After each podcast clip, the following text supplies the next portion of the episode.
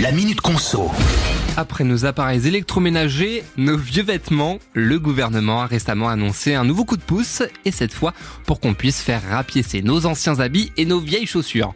L'objectif, hein, on l'a tous compris, c'est d'éviter de jeter encore et toujours et de réduire notre impact sur la planète. Alors, le dispositif, financé non pas par l'État mais par les producteurs de textiles, va démarrer en octobre prochain. On va pouvoir bénéficier d'une aide allant de 6 à 25 euros par article réparé dans des ateliers de couture ou de cordonnerie, des magasins qui doivent bien être affiliés au système de labellisation de l'éco-organisme WeFashion.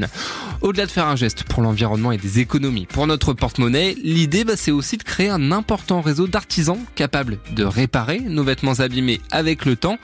Le dispositif s'inscrit dans une démarche plus large de l'industrie textile qui veut changer ses méthodes de production, de recyclage et de consommation.